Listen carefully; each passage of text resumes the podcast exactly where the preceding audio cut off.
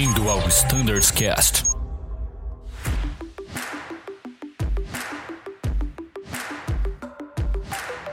Fala pessoal que acompanha o Standards Cast, bem-vindos a mais um episódio. Meu nome é Abner, faço parte do time de edição do podcast. Hoje a gente está aqui com o pessoal da TR, tô aqui com o Thiago Besdorf, tô aqui com o Danilo Araújo e tô aqui com a Jennifer. Tudo bem, pessoal? Fala, Abner, tudo bem? Muito obrigado pelo convite. Muito legal estar aqui desse lado também, aqui, não só como host. É, então, um pouquinho diferente hoje, mas obrigado, pessoal. Espero que vocês gostem de mais um episódio aí da Frota TR. Bom tê-lo de volta como entrevistado dessa vez, né, Tiagão? É isso aí. Show de bola. Danilo, tudo bem? É isso aí, Tiagão. Tudo bem, Abner? Bom ter você aqui também, né? O cara que só edita os podcasts, dessa vez resolveu Pois é. mostrar a voz.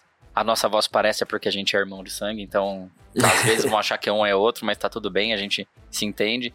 Tô feliz de estar aqui gravando um pouquinho sobre esse avião que tenho aprendido e estudado cada dia e tenho me apaixonado E por agora ele. faz parte da TR também, Faz né, parte da Danilo? TR, Sei, comandante boa. da TR. É isso aí. Muito legal, seja bem-vindo, Danilo.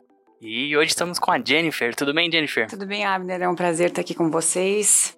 É minha primeira vez participando, mas espero que seja de primeira de muitas e obrigada aí pela oportunidade. Com certeza, seja muito bem-vinda.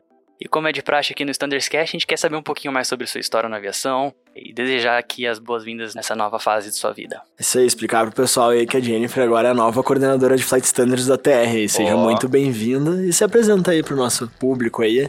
É isso aí, pessoal. Agora o Thiago tá saindo em elevação. Parabéns pro Thiago. Tô assumindo o bastão aí, é, dar, tentar dar continuidade no, no legado que ele tá deixando. Finalizar alguns grandes projetos importantes, por exemplo, a revisão do SOP 9, Baro Vineve e mais vários outras, outros projetos. Ah, meu background na aviação foi em torno de, de aeroclube, tive oportunidade de trabalhar em parte administrativa, eh, coordenação de teórico e prático, a padronização de instrutores também, eh, elaboração de manuais e rotinas operacionais. Eh, após isso, eu tive uma pequena oportunidade em táxi aéreo, onde eu pude voar o Caravan como comandante por uns quatro meses. Após, eu vim para Azul, né? E tem quase dois anos, um ano e oito meses que eu tô aí fazendo parte do time de pilotos na Azul. O que é um prazer agora, tô tendo essa grande oportunidade de crescimento pessoal e, e profissional. E vou dar aí, como eu falei, continuidade no, no legado aí do, do Thiago Besdorf. Bom, seja bem-vinda aí, Jennifer. Obrigada. Tenho certeza que a gente tá em excelentes mãos aí na Frota TR. Com Obrigada. certeza. Deixo aqui Maravilha. também nossos agradecimentos aí pro Thiago, nos ajudou bastante aí, não só na TR, mas também nos podcasts. Com nosso agradecimento e desejamos sucesso aí na nova fase. Maravilha. E me convidem pra vir aqui, vai ser um prazer voltar aqui. É isso aí.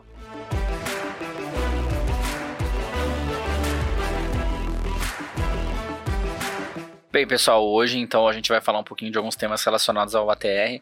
E a gente teve recentemente algumas comunicações reforçando e trazendo à tona alguns procedimentos, ah, reforçando também a mudança em alguns outros. Eu queria falar um pouquinho sobre a mudança que a gente teve no SPS, né? Ah, relacionado ali à, à visualização dessa vez, tá? Ah, uma alteraçãozinha de software que trouxe a visualização de uma informação de 1.15 vezes uma tal de LDTA. Vamos retomar um pouquinho esse tema, Claro. explicar o porquê da mudança, já tinha os 15% antes ou não tinha, enfim. Vocês podem falar um pouquinho pra gente, É favor? muito bom esclarecer esse tema. É, pessoal, a gente teve essa mudança é, faz um pouco mais de, um, de duas semanas, né? E quando saiu, muita gente me perguntou: ah, o que que é esse 1.15 ah, no LDTA que tá aparecendo agora no SPS? E pessoal, lembrando que o LDTA é uma padronização né, no conceito de performance, né, para distância de parada, né, para o cálculo de distância de parada é, em voo, né. É, Então todas as frotas estão se adequando, a TR já faz mais de, mais de ano que a gente implementou isso no, no SPS. E esse conceito, o que, que ele engloba, né? Ele engloba trazer o cálculo de, de performance de pouso para nossa realidade, né? Qual é a nossa realidade, pessoal? São variações na distância de flare, né?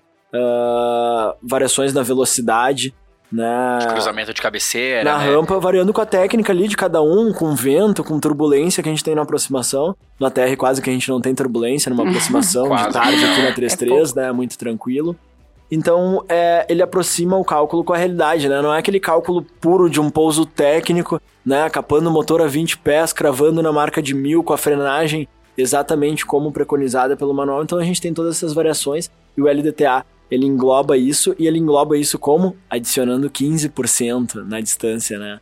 É, é, de parada, né? De, de pouso, tá? Então esses 15% eles já estavam ali, estavam sendo calculados, né? Pelo SPS, porém eles não estavam sendo demonstrados. O valor que aparecia ali ao lado do LDTA, né? Isso por uma configuração do SPS, era o valor puro de lane distance. Os 15% eram calculados por trás caso a gente tivesse, né, esses 15, esse valor com os 15% sendo extrapolados, o SPS iria acusar, né?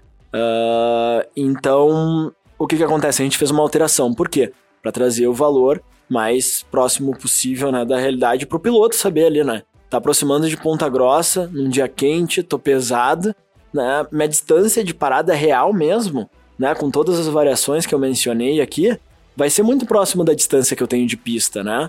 Então é um ponto de atenção para a gente abordar no nosso briefing, né? Para a gente repensar nossa técnica, né? De pouso, de frenagem, uso de reverso, né? Então por isso que é tão importante isso estar tá sendo disponibilizado por ali. Porque antes, né, de a gente acrescentar esse 1.15 na visualização, o cara estava aproximando lá em Ponta Grossa, muito próximo ao peso máximo de pouso, e aparecia 800 metros ali para eu parar, né? Às vezes isso não condiz com a realidade, né? Não condiz com pouso exatamente técnico, tem várias variações, né, que eu falei. Então, por isso que é importante a gente ter essa disponibilização aí. Então, acho que tá, tá explicado o porquê, né, que a gente... É o safety margin de 15% de quem eventualmente já voou off-rotor bus, né? E é uma padronização mundial que agora chega de forma bem visual dentro do nosso SPS também, né, Bias? É, exatamente. Eu só não entendo por que, que o SPS já não veio de cara, né, com Exato. esses 15% para gerar essa confusão de ter o cálculo por trás, mas não aparece. Então, é, agora fica tudo crystal clear ali para os nossos pilotos, acho que não gera mais dúvidas aí. Show de bola. Bem, uma outra mudança que foi recentemente comunicada está relacionada ao tempo de cooldown né, dos nossos motores. Recentemente ele foi alterado para 40 segundos e com certeza a gente está se perguntando né, por que, que isso foi alterado nesse momento. Existe alguma informação relevante para os nossos pilotos a respeito disso? Sim, é, com certeza. É, a gente identificou a necessidade de aumentar, né, a crescer esses 10 segundos para que tivesse uma melhor aplicabilidade do tempo correto para resfriamento e então após o corte, isso sempre visando ali a questão da segurança e também a, a manutenção ali da, da vida do motor para evitar aí possíveis danos severos, por exemplo, falha de motor ou, enfim, qualquer outro dano que possa vir a ocorrer durante o voo. É, exatamente. É importante, né, que esse tempo é, do cooldown a gente ampliou somente na, na posição feather, tá? Uh, vai mudar, tá, pessoal? Vai sair uma revisão temporária agora, comunicado. Espero que até a saída desse episódio, senão o episódio vai ser um spoiler aí pro pessoal, mas muda nos próximos dias. O que vale é RT. Tá? É, exatamente. Gente não vale legisla no podcast, só pra lembrar, né? Exatamente. tá? tá? Então, se a, esse episódio sai na terça-feira, dia 14 se a RT ainda não tiver publicado, esperem a RT ser publicada para de fato efetivar, tá? Uh, mas o fato é que esse tempo na posição feather, né, que a gente tem atualmente 30 segundos, ele serve para a gente é, permitir que o óleo resfrie da maneira correta. Uh, por que ampliar para 40 segundos, né? Para ampliar né, o tempo de resfriamento e o que, que acontece, né? Qual é o efeito prático no motor, né? Ampliando o tempo de resfriamento a gente evita um fenômeno que no exterior se chama oil cocking, tá? Isso é a formação de partículas de carvão dentro do óleo, tá? Uh, isso não é só um problema no ATR, se vocês pesquisarem, botarem esse fenômeno oil cocking no Google, vão encontrar vários artigos aí da aviação para vários tipos de motores. É, e isso pode causar danos né, no motor aí, porque a gente tem partículas sólidas soltas ali, né? Circulando é, junto com óleo, né? Exatamente. Então, é muito importante a gente ter a completa adesão esse tempo agora aos 40 segundos, né? Era importante os 30 segundos, agora os 40 segundos também continuam sendo muito importante a gente aderir isso, né? Embora a gente perca um pouquinho ali na, na nossa... É, nos nossos números de seto a gente ganha na, na, segurança aí e também ganha em custo porque diminui o custo aí direcionado à manutenção do motor, do, né? do motor, né? Show de bola, pessoal. Temos também novidades em relação à contracapa do QRH, isso mesmo, Jennifer? Então, é, a contracapa no QRH a gente é, optou ali por uh, fazer uma melhoria, onde vai estar tá discriminado ali todas as matrículas é, que temos hoje na frota, com todas as características de cada aeronave e suas peculiaridades, como, por exemplo, a aeronave que tem VNEV, aeronave que tem Reactive Wind Shear e por assim uh, em diante. Uh, isso com certeza vai conseguir ajudar todos os pilotos a terem uma melhor consciência situacional de qual aeronave que eles estão indo voar, ou que, por exemplo, ah, vai haver alguma troca de aeronave, ele já consegue consultar ali na contracapa a, a próxima aeronave, é, questão de embarque.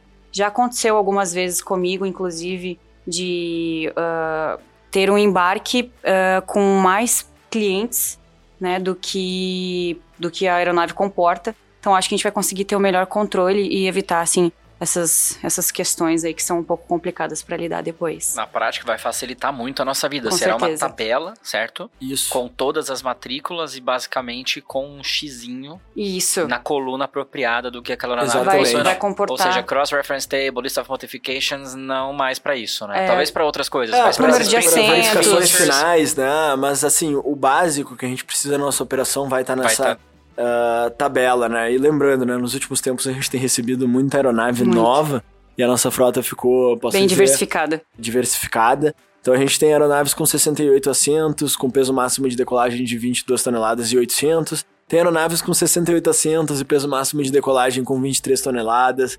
Como tu falou, a gente tem Reactive Windshear, a gente tem Vineve, a gente tem o T3 CAS, né? A gente tem operação uh, diferenciada para aeronaves com T3CAS ou com T2CAS no Santos Dumont. Uhum. Então tudo isso a tabela mata essa pane ali, fica um jeito fácil, rápido, rápido, de né? consultar. Né? então vai começar o briefing, né, com, com o briefing de, de partida, já dá uma consultada na tabela ali, já consegue né, embasar várias das decisões ali necessárias. Aircraft Differences do nosso briefing guide, né, o primeiro Exatamente. briefing, fica é. a dica, talvez seja fica... uma boa já fica também a deixa aí para que caso alguém tenha alguma sugestão para que a gente possa vir melhorando aí essa contracapa, enfim, a gente está sempre com os dois ouvidos abertos e prontos para receber todas as sugestões. É, lembrando que isso é uma sugestão do, do, do, dos pilotos, né? A gente tinha antigamente a lista de mods, né? Era um documento é, controlado pela engenharia. Esse documento tinha uma dificuldade de manter ele atualizado por razões ali é, burocráticas, pode-se dizer assim né? E daí a gente passa a utilizar a lista de mods do, do FCON, do FM, né? Ou até do QRH que a gente tem, né? Porém, a consulta não é fácil, não é simples, né? Uh, então o pessoal vira e mexe perguntava, ah, essa aeronave pode fazer os procedimentos, todos os procedimentos do Santos Dumont, não pode, né? Ou várias dúvidas, tem Reactive Enchir, essa aeronave tá com a nova motorização ou não, hum, é, surgiu Bem, alguns barulhos assim, o pessoal tinha dúvida e tudo isso está contemplado ali na, na tabela, além de trazer a matrícula das aeronaves, traz o número de série. Legal. Né, o que pode facilitar uma consulta de FCON, de FM, para ver a aplicabilidade daquele item do FCON, do FM. Né, o pessoal às vezes não tem tanta familiaridade assim com o número de série da aeronave, a tabela também traz isso. Ah, então, que vai, vai ser um bom recurso aí para o gerenciamento geral aí do voo.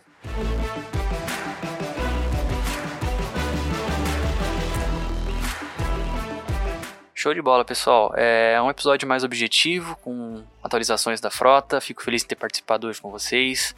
Danilo, Thiago, sucesso na nova fase aí, promovidos a comandante. É, Jennifer, seja muito bem-vinda, conte com a gente.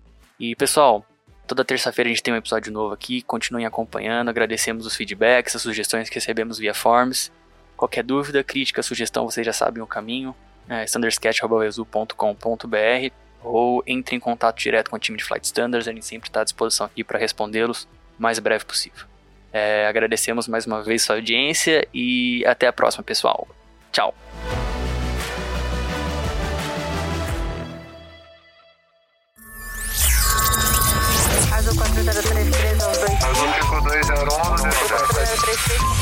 Você ouviu ao Standards Cast.